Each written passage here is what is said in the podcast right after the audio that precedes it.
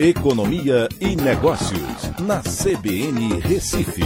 Oferecimento Cicred Recife e Seguros Unimed. Soluções em seguros e previdência complementar.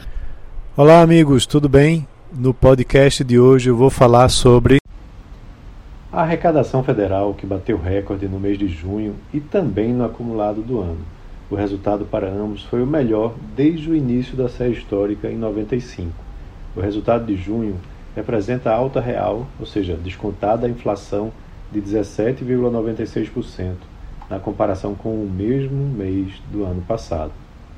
Essa arrecadação de junho foi de 181 bilhões de reais e no acumulado do ano ficou em 1,11 trilhão de reais. Os dois valores representam a elevação real, ou seja, descontada a inflação do período de 18% e 11%, respectivamente, e arredondando.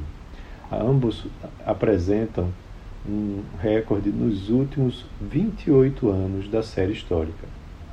Esse recorde na arrecadação de junho foi puxado pelo imposto de renda das pessoas jurídicas e pela contribuição social sobre o lucro líquido, CSLL, que totalizaram uma arrecadação de 34,26 bilhões de reais, um crescimento real de 37,47%, o que mostra aumento na atividade econômica.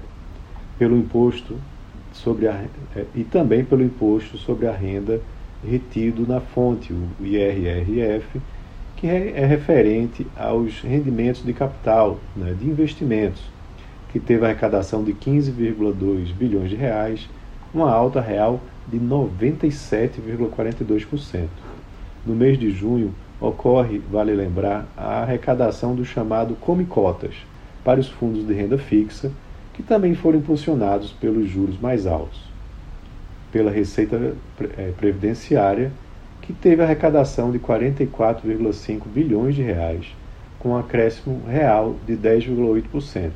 Por último, pelos tributos federais PIS, PASEP e COFINS, que apresentaram juntos uma arrecadação de 34,24 bilhões de reais, o que representa uma alta real de 11,8%, também mostrando o aquecimento da economia.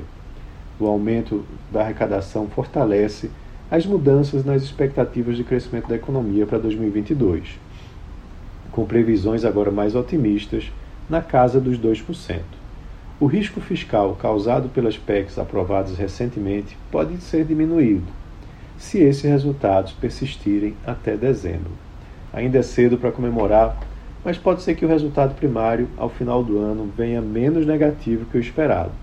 Vai depender dos efeitos na economia da redução da inflação nos próximos meses, bem como dos estímulos fiscais. E vale lembrar que o segundo semestre, historicamente, é melhor que o primeiro. Então é isso, um abraço a todos e até a próxima.